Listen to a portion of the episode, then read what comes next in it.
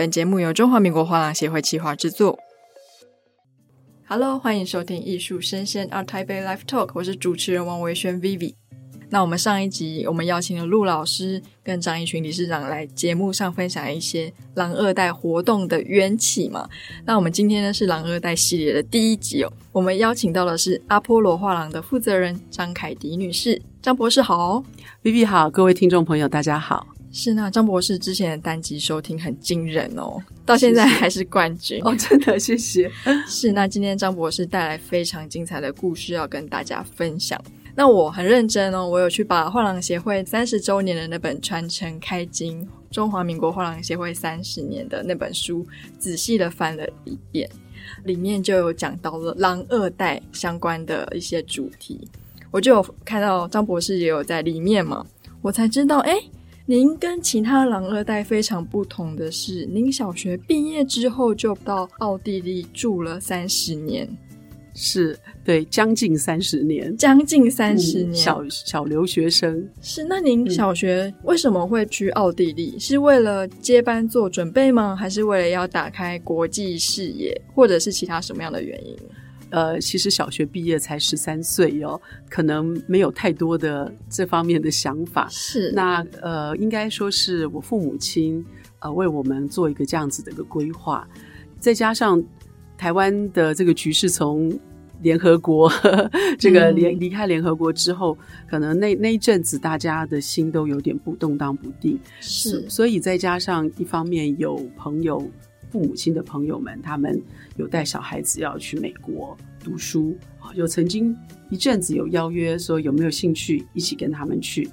可是呢，父亲呢后来决定说，其实也没那么严重。可是呢，如果让小孩子出国读书呢，绝对是件好事。他其实对台湾还是非常有信心的，嗯，所以呢，希望能够让我们更早的能够出国，然后接触不同的文化。有一些不同的体验，所以那个时候呢，我父亲只选择不是去美国，而是去欧洲，然后又选择去奥地利，主要是因为在之前，我母亲跟我父亲分别都有曾经去过欧洲，嗯，也就是在那个时期，台湾还没有正式开放观光的时候，我母亲曾经有嗯参与类似像教育部所办的这个。研习研习营，对，是是是那个导师研习营去欧洲，那个时候一去是当然要特别申请哦，然后一去就去个一个月。那当然到了每个地方，他们会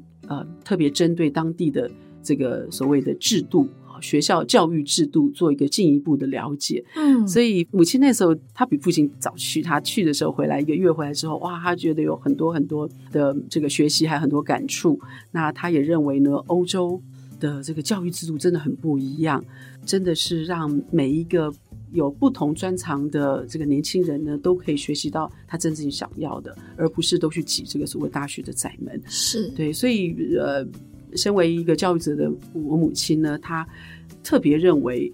奥地利的这个所谓的，他有提到双轨制度的这样子的一个教育方式是非常适合，尤其是艺术创作者。那他也特别有想到我叔叔，因为我叔叔后来呃艺专毕业之后呢，也在台湾工作一阵子，那也希望有机会到国外去有其他的学习，所以那时候叔叔也很年轻，所以叔叔其实比我们早七年，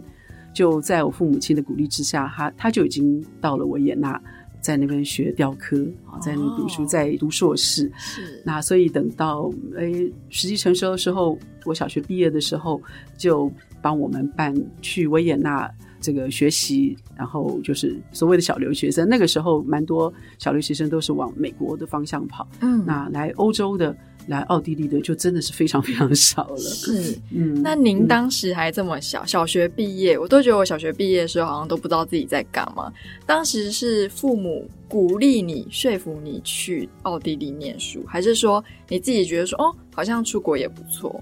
呃，我从小就是一个很听话的 小孩哦，所以有的时候觉得父母亲帮我这样子安排，我就去做。呃，即使那是我第一次出国，我在去。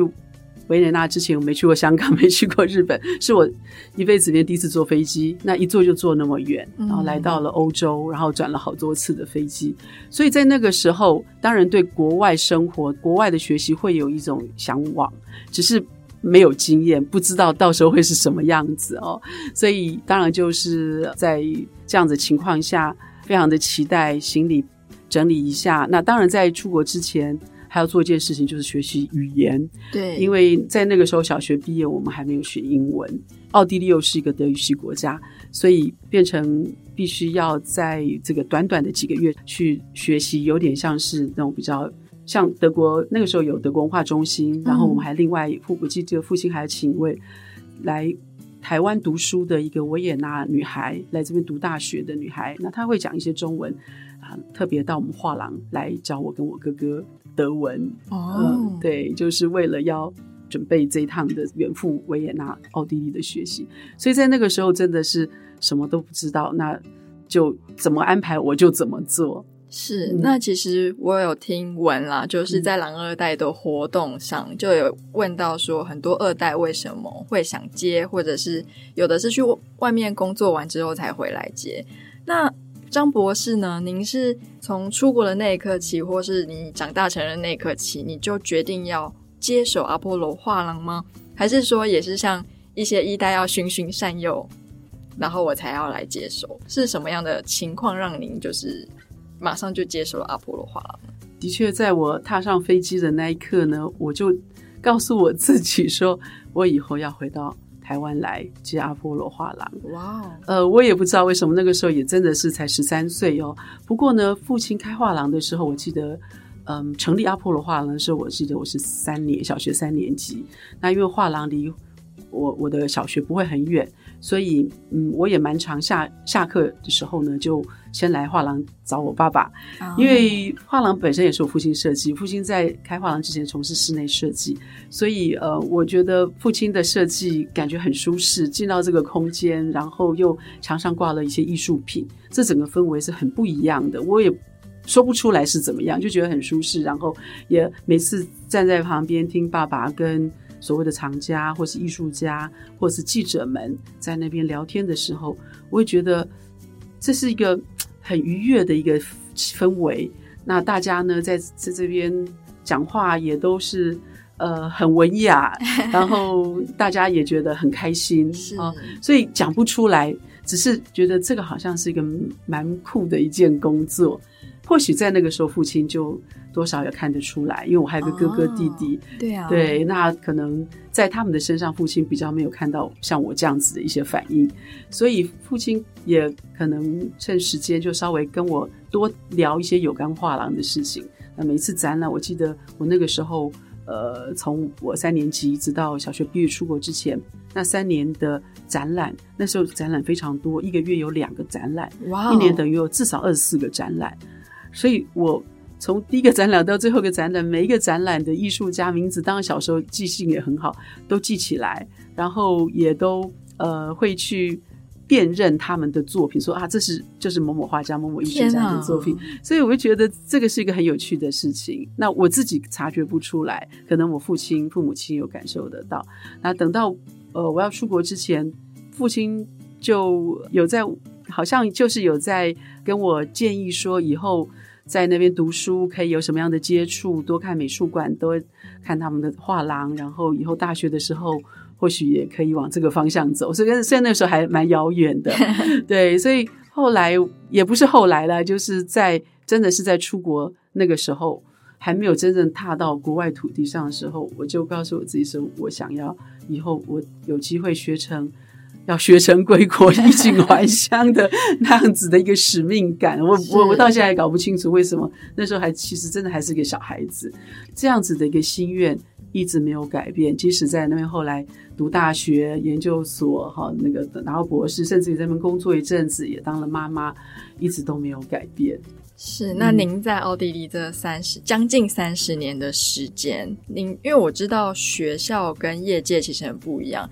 Even 说我在学校学的是美术相关的，可是你真的要到画廊产业经营一间画廊，我觉得是蛮不一样的。那当初你又这么长的时间在那边，那在这过程中，您有接触到像是画廊的经营面吗？或者是有跟着，例如说在奥地利当地的画廊在那边工作的经验吗？嗯哼，在当地的话，前面几年哦，其实都是很专心的，在我自己本身的国中跟高中的学业上面，因为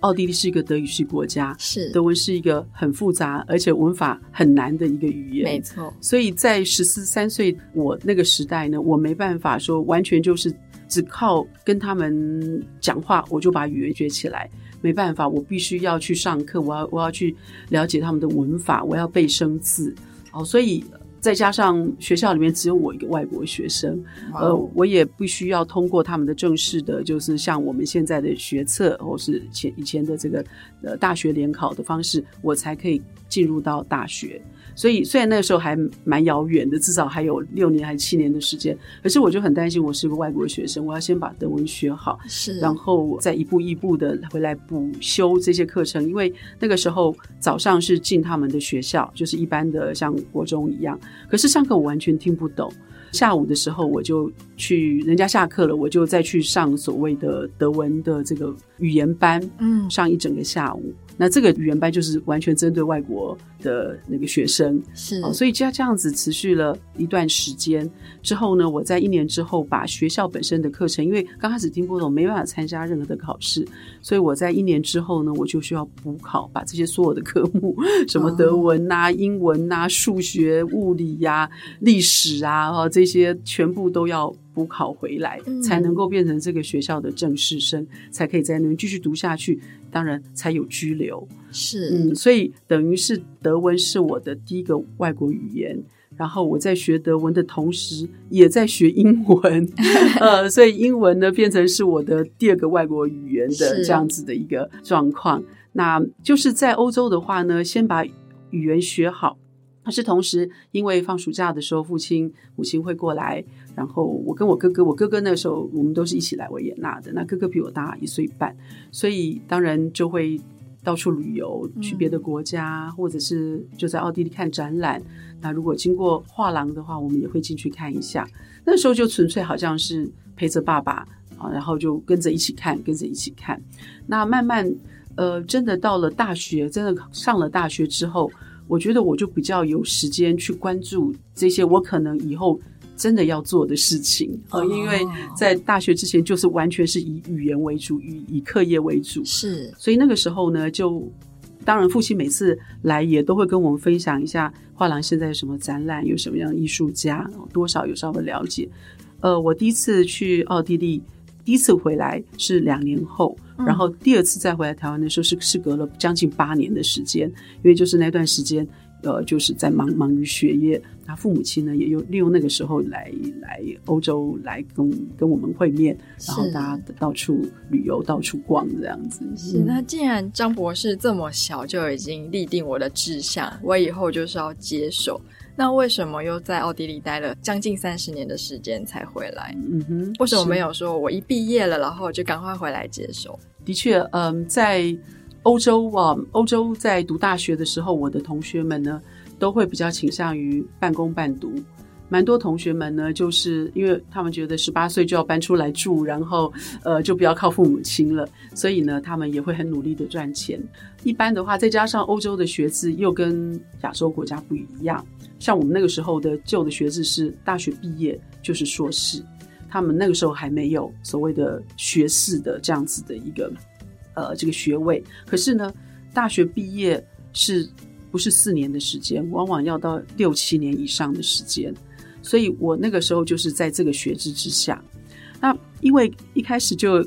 想说想要回来经营阿波罗画廊，等到我完成了他们的这个基本教育，就高中毕业之后呢，读大学的时候，我在科系的选择，我就有针对这方面来做选择，一个就是所谓的艺术史，嗯，艺术史，我觉得当然父亲。刚开始也是父亲跟我建议啦，不用小小时候怎么知道什么什么是艺术史？对对，那父亲跟我建议说，哎，欧洲有这个艺术史，而且维也纳的艺术史真的是很有名。维也纳的艺术史在一百多年前，这些教授学者们他们就有呃整理出一个研究艺术史的一种方式。全世界其实应该讲说最有名的艺术史学系就是维也纳大学的艺术史，嗯、是是。那呃，我也不知道我父亲怎么那时候怎么知道，他只是跟我讲说你可以去读艺术史。好，那读了艺术史，呃，我也很庆幸，因为维也纳大学的艺术史呢，它有个要求，就是除了你的资格都符合之外呢，因为我是在那边高中毕业嘛，我拿他们的一个叫 Matura 的一个高中毕业的一个证明，那个叫做成手考证明，就可以去申请大学。可是呢，呃，要申请到维也纳大学的艺术史，还有一个一个规定，就是必须要学拉丁文。嗯拉丁文呢是古罗马人讲的语言，早就已经没有人讲这个语言了。嗯、可是呢，有使用在譬如说法律啊，或者是呃一些呃就是学名上面，譬如像植物啊、动物啊，是或是医学上面啊、嗯、这些名词其实都还有在使用，只是没有人在讲了。讲话的对，讲话、嗯、对。那当然，呃，艺术史呢，我们会会有一些。比较古老的一些，譬如像纪念碑上面的碑文啊等等的，都是拉丁文的这个记载，嗯、所以就有规定。那这个对许多不只是外国学生，其实对当地的奥地利学生来说也是很大的门槛，因为拉丁文又比德文还要更更难，了。对，对，所以呃，我很庆幸，因为我在高中时期的时候。我们到某一个阶段，我们可以有点像分科一样，可以可以来做选择。那我选择的就是比较倾向于比较多种外语系的，所以我学了德文、英文之后呢，后来也都是在这个国中、高中学习过程当中学了拉丁文，还学了法文，哦，所以我就减免了这个 所谓的拉丁文的这个另外要考试的部分，就很顺利的进入到维也纳大学艺术史系。那那个时候我也有在想说。要回来经营画廊，所以我要懂得什么叫做经营啊、呃，就是 business 上面的。所以光靠艺术史的话，可能非常的呃薄弱啊，这是比较学术性的。所以呢，我就申请了双主修，我读维也纳大学的。艺术史，然后我也申请了维也纳经济商业大学的那个叫做 Handelswissenschaft，就是我们所谓类似像国贸一样，嗯，嗯，所以呃，我想说从这边我可以了解什么叫做 marketing，什么叫做 accounting 这这一类的。那个时候真的是蛮辛苦的，两个大学一起读，而且课业都蛮重的。那嗯，不过呢，就是商的这个部分，就是国贸这个经济商业大学这边的话，我并没有一开始就没有打算把它把它拿到完全读完，对，没有打算要拿到硕士。那个时候开始有个新的学制了，所以我那个时候读的差不多是相当于学士学士的学位，可是没有到硕士的学位。是、嗯、对，那那个时候就刚。赶快全心全力的来完成艺术史这边，因为艺术史这边的确要花很长的时间。然后硕士，然后呃再来要下一步要进入博士学位的时候，那个时候也有有些年纪了，所以 也要考虑要结婚啊等等一些事情哦，所以呃时间就会有点拉长。不过在那个时期呢，就除了学习部分之外，呃也会有机会深入的去看其他国家的美术馆。怎么说呢？因为我在二十二十岁初的时候，正好维也纳需要中文导游，很多台湾的游客到维也纳，而且那时候有直飞了啊，oh. 所以欧洲的导游哦是呃训练的非常非常的扎实的，而且要去考导游执照，而且非常难考哦，所以我在想说，嗯，那不用我去试着考导游执照，因为我知道导游执照它一定是要考历史。然后也会着重在艺术史上面。嗯，那当然呢，我们为了这个考试，还有去上课，要上整整两年的课。这就等于是跟我大学平行的时候，大学白天去大学上课，晚上的话呢，就去上类似有点像补习班这样子的一个导游的课程。上了两年之后去考试，这是一个国家的考试，嗯，这个国考，考过了才可以当正式的导游。是，所以。我在那段时间，我就觉得哇，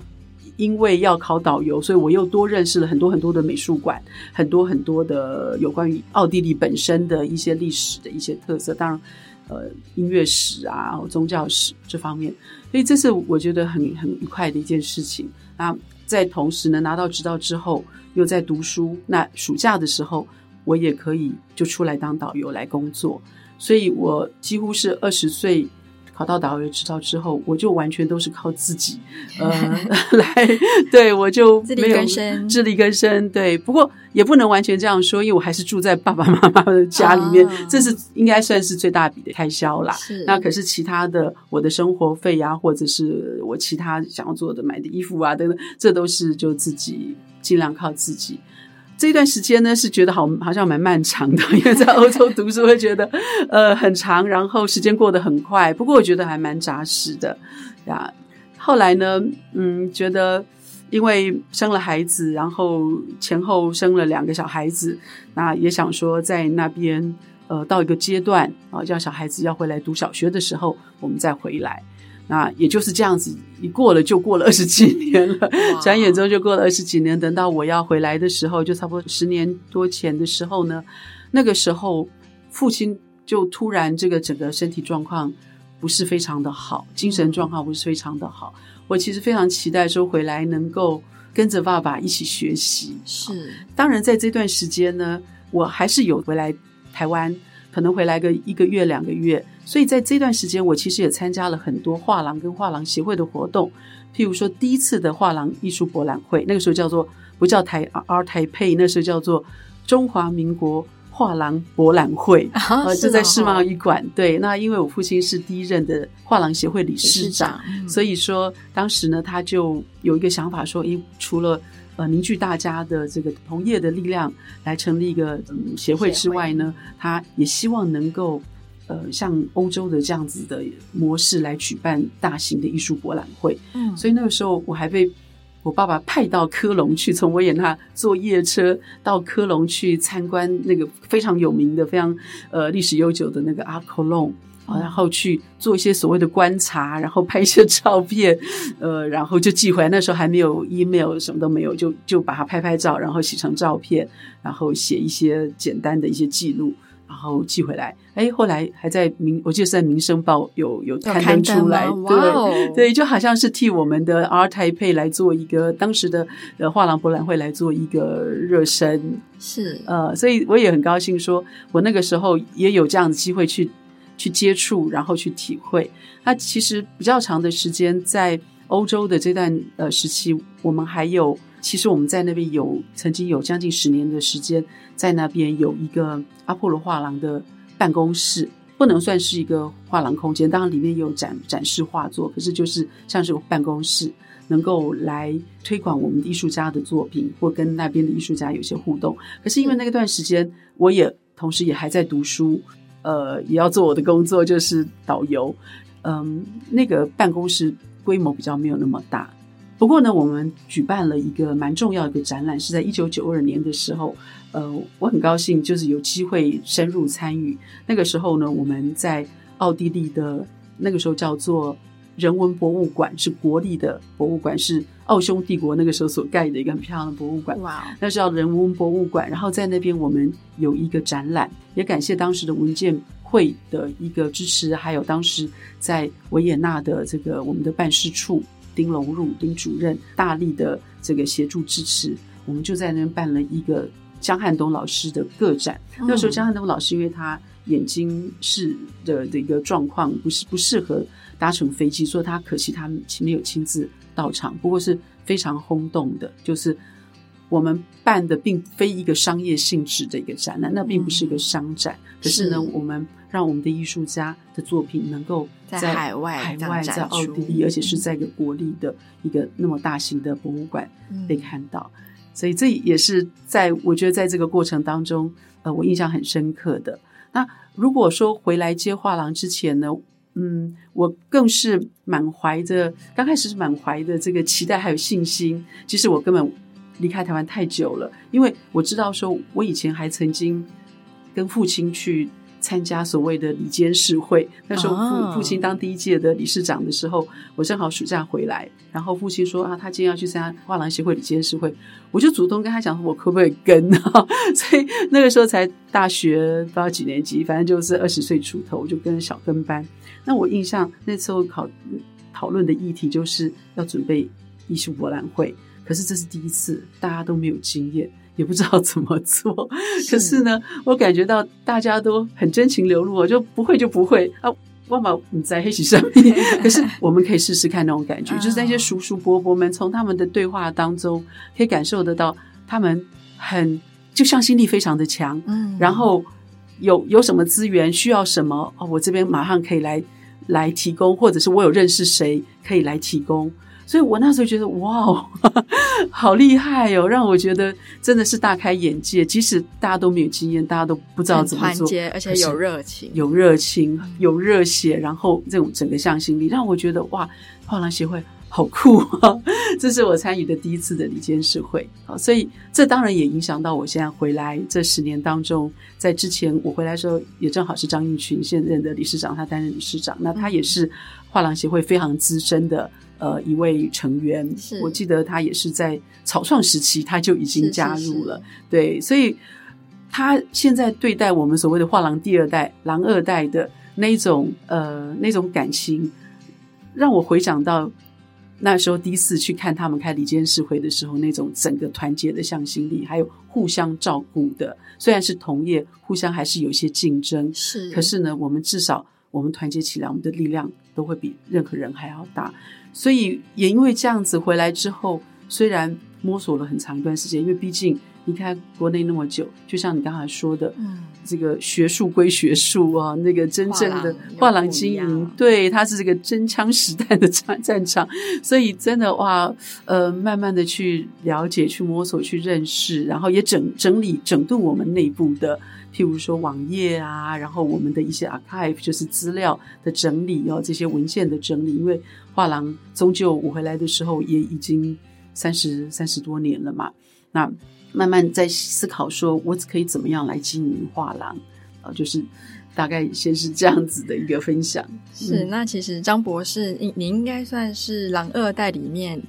接班来说比较早的嘛，对不对？呃，不不见得，啊、我我应该是狼二代里面年纪可能算是最大的，是可是呢，经验不算是最丰富的，因为呃，就像我我经营画廊，可能就只有这十年，十年当然也是蛮长的一段时间了，是。可是跟蛮多狼二代，他们可能就已经更久了，哦、很小就已经跟着爸爸的或者妈妈在那边经营画了，对对对，然后要不然的话，就是说至少。当然也很多就在国外有有这个学业完成，然后回来。可是蛮羡慕他们，就是能够跟着父母亲一起学习，嗯、然后进入到这个市场，然后慢慢慢慢自己再走出自己的风格。然后那呃，为什么说羡慕呢？因为我回来的时候，然后刚刚跟 B B 讲的，父亲的身体状况就不是很好，他完全就必须退出画廊了，所以我才需要真的是硬着头皮，有点这样子去去去想我要来怎么做。那因为对市场的陌生，再加上很多的所谓的老藏家，嗯、现在也有的真的凋零了，那有的是都已经不怎么来了，不会再出来了。对，所以我要想说，我要怎么样来 来来来寻找我的新的这个客户群等等的。那其实这还不是最关键，我可能第一步在想的时候，与其在找到找半天找不到的时候，我还不如做一些我自己比较专长的事情。什么呢？就是所谓的艺术教育，因为我深深感受到说，欧洲人从小到大，这个艺术教育就是在生活当中是，呃，即使在国中、高中，他们也很重视艺术或艺术史的课程。回到台湾的话呢，我觉得，嗯、呃，大部分的这些社会大众呢，我会发现，觉得好像自己跟艺术有点遥远，甚至于觉得因为不懂，所以就完全不要去接触，也不敢去接触。所以我回来接画廊的时候，甚至有人站在门口问我说：“请问画廊进来要不要付门票？”哦，就是这些，我们觉得照理来说应该是大家应该都知道的一个尝试，他们却好像就是一辈子第一次进画廊，或者是一一辈子第一次进美术馆的那种那样子的群众，好像蛮多的。是，所以我在想说，还不如让大家先了解艺术，然后渐渐的了解艺术，爱上艺术，就会收藏艺术啊。我的我的想法是很单纯，就想说用这样的方式来呃介绍。那透过我对艺术史、西方美术史的了解，还有我在欧洲当导游的时候，因为常常都是带美术馆参观呢，也会接触一些台湾去的游客，当然还有世界各地的游客。可是因为我现在回到台湾，那呃这些朋友们，我们可以保持一些联系。大家呢也很喜欢来听我来介绍呃欧洲的美术馆，或是有关于西洋美术史的部分。所以我就把这个教室就设在我们的阿波罗画廊里面，所以大家来上课的时候呢，一方面也可以看到我们现在展出的作品。慢慢的，的确就是从艺术欣赏开始。诶，有一天突然就有学员问我说：“这幅画多少钱？”然后呃，他想要收藏等等等等，哇，就是很很自然的一个形成。所以这也是我觉得蛮高兴的一件事情。也就是说，接了画廊之后呢，这十年来。至少这个都没有亏本这样子，因为我本来想说哇，前面几年一定会完蛋，因为我记得爸爸说他们刚开画廊的时候，前面八九年是完全没有赚钱的。不过那当然是那个不同的时空啦，那是完全不能比的。所以我不是说我比较厉害，我反而是觉得说，呃，有不同的经营模式，因为我们有不同的专长嘛。那我们这个世代会有我们不同的一些经营的想法，或是我们自己。呃的一个模式，嗯，那这个也是，嗯、呃，我相信所有狼二代都有他们自己的一些可以很可以跟大家分享的。是我相信每个人从他们从小的经历跟经验的不同，其实会间接或直接的影响到他们未来接手之后，这个画廊会变成什么样子。我觉得，因为每个人都会有自己的特色嘛，那你今天用心在经营一个事业的时候，那个事业也自然会有你的色彩。但是我觉得张博士很不容易的是，就是您跟其他人的出发点很不一样哦。东西方对于艺术教育这件事情，我觉得落差是蛮大的。因为像我在西方看到一些像是就是修路的那种工人，他们有时候在路上有的还会带小提琴，在休息的时间就拉起来。啊、是，是，可是，在台湾，你相信？我们的水电工或是这些在施工的工人会做这些事情吗？嗯，那其实就是他们的艺术就已经融在生活的一个很大的体现。对，那第二个是我觉得，虽然您是接班，可是您的接班跟一般人的接班不一样。我们还有所谓的交接期，有没有？对。可是您虽然是接班，可是完全就是要靠己力，跟你以前的学习跟传承，嗯，然后慢慢的把阿波罗画廊经营起来。我觉得这真的是非常的不容易哦，谢谢。是是是，那哎，我们今天中华民国画廊协会现在已经今年迈入第三十一年嘛，是。然后我们台北艺术博览会二台北也要迈入三十年。嗯。那您就狼二代的这个看法跟想法，以及您长期以来对产业的观察，您觉得台湾的艺术产业，你对它有什么样的理想或是抱负？是您未来的这十年想要去尝试达成，或者是发扬光大的一个理想，嗯哼，有没有这样子的可以跟大家分享？呀，好，谢谢 Vivi。嗯，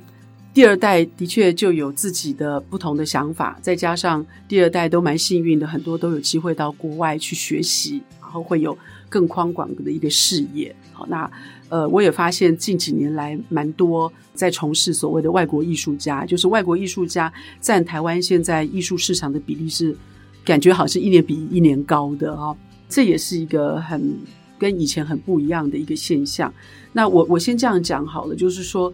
或许很多人会期许更国际化，哦更往外面走，可是，嗯，大家可能在我过去的这十年的这个经营画廊的脉络上面，会察觉到说我。即使在国外待了那么久，我也，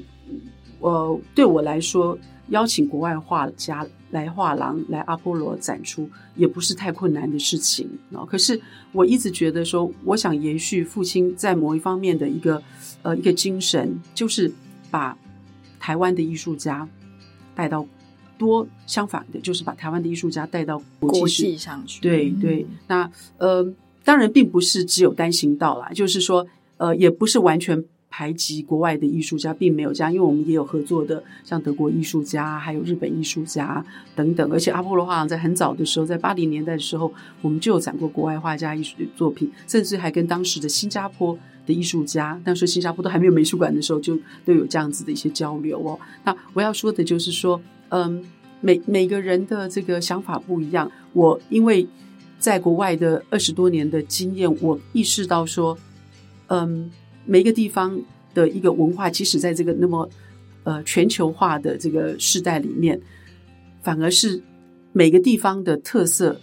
凸显出每一个地方的特色才是所谓的王道。也就是说，你到一个地方，你会去看他那边的可能古老的建筑，哦，他那边的呃只有那边有的一些样貌，而不是高楼大厦。而不是像如果国外游客来的话，他不一定会想要去看那个戏，就是很多百货公司 一零一或许会上去拍个照，可是或许他们更想去看的是大道城啊，譬如说这样子的。那我也在，我也在想说，呃，不管是我画廊本身也好，或者是我们的画廊的 Art Taipei 也好，我们要更国际化的，就是要吸引国际的人，因为你这边有非常浓厚的特色。我才要来，我不是来这边，不是来台北看 Art Basel 的，是是，我是要来看台北的艺术博览会的。所以，相对他来阿波罗画廊，他也或许也想要看画廊有什么他可能在其他西方国家看不到的，可是也是很棒的艺术品。嗯，我是秉着这样子的概念，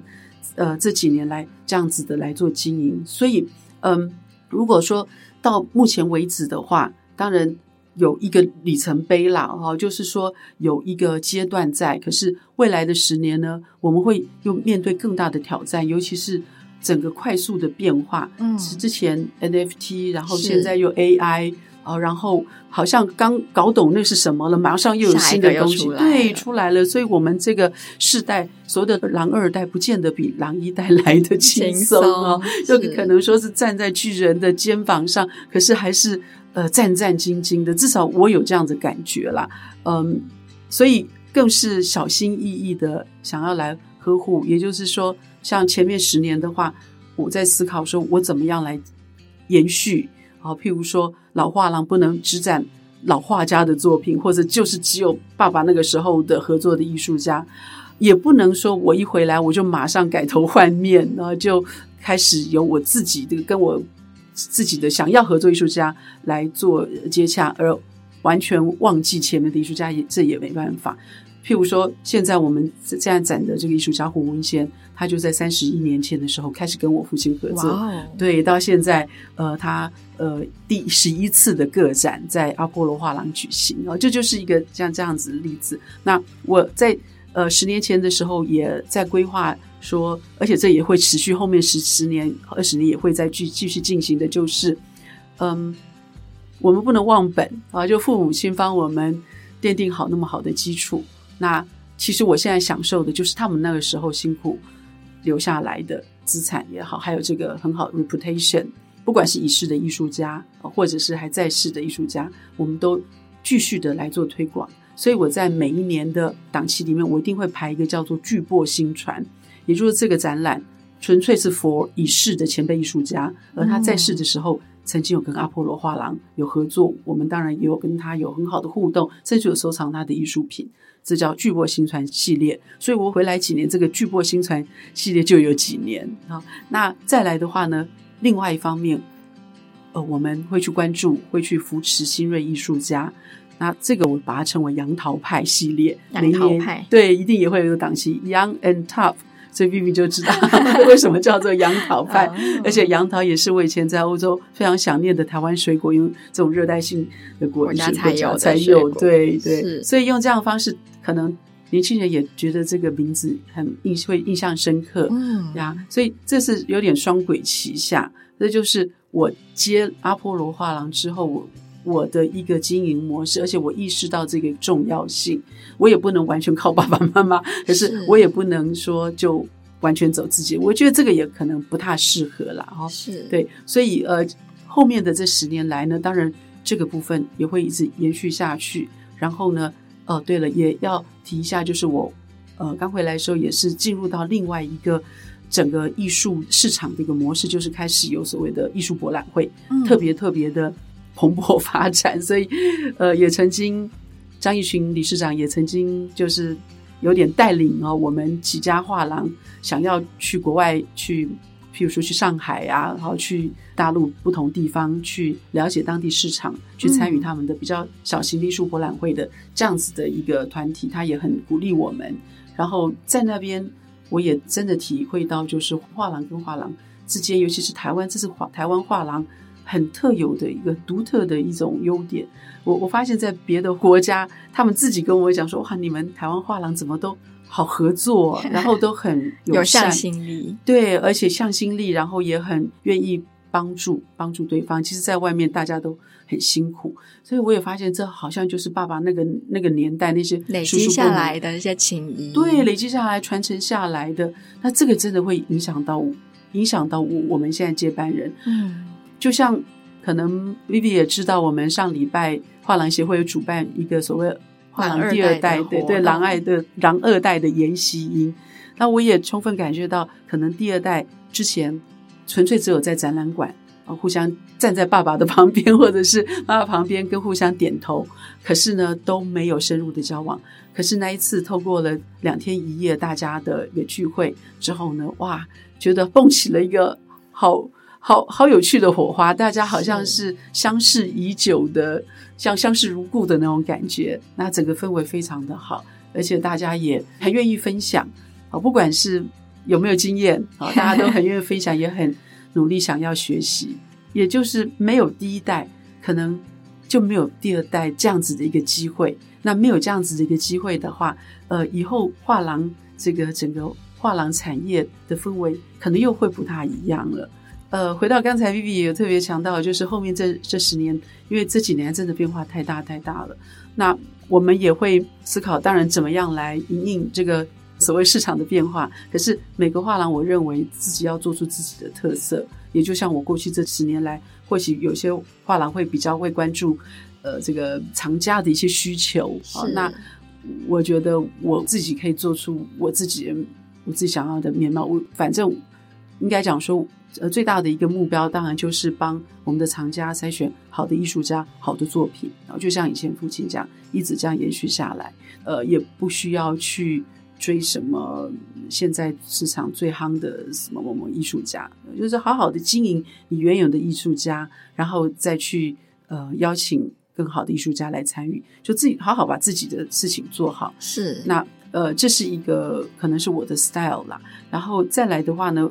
我们当然还是要更国际化。我们希望，嗯、尤其是这这三年来 COVID 关系，所以我们又去思考，我们可以透过什么什么方式让更多人看到我们。譬如说，透过那个 VR 啊、AR 啊，透过那个虚拟展厅啊，这也都是我们这几年来一直在学习，然后一直在透过这个平台，呃，来介绍我们的画廊的一种一种方式。接下来的话，我们也在考虑，因为其实。尤其在欧洲国家，他们在一般的国中小学教育里面，他们很重视这个环保的一个概念。我回到台湾的话，当我接触到艺博每次要打包这些艺术品，然后又要运送等等的这些气泡纸啊、胶带呀、啊，一层又一层的包装，我我也我也在一直思考说，怎么样可以来减免这些所谓的呃不需要的浪费。那 Vivi 可能也知道，就是。之前联合国永续的指标嘛，SDGs，对对这方面的，尤其当然还有社会，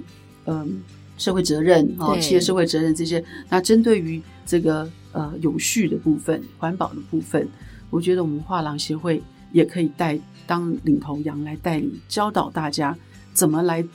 来做这个事情。是那怎么样？嗯，来因为。台湾是我们大家共同有的啊，那我们不用想太远，只想我们现在活的这块土地上面，我们怎么样来让这个土地更好？透过我们的艺术，透过我们艺术家的作品，当然这是很棒的。那可是让我们的后面的我们的后面的接班人，狼三代、狼四代，也可以拥有很好的环境，在这边成长，在这边继续推广艺术。好，所以这个对环境的一个维护，我觉得这也是呃需要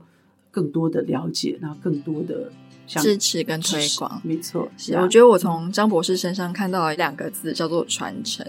因为其实传承并不是说哦，我今天经营好这个画廊之后就给我的孩子。我觉得从张博士您刚刚说的，你们有这个巨擘新传的活动嘛？嗯，因为一定是老艺术家跟你的父辈一起把阿波罗画廊的这块招牌打起来，所以说才有今天的您这样子的，不管是念书或者是什么一些本钱嘛。假如说我今天接班了，我就完全走我自己的路。我觉得这个不叫传承，他就只是把招牌给你而已。可是有时候艺术家跟着，不管是跟着你的父亲，它其实是一起擦亮了阿波罗画廊的这个招牌嘛。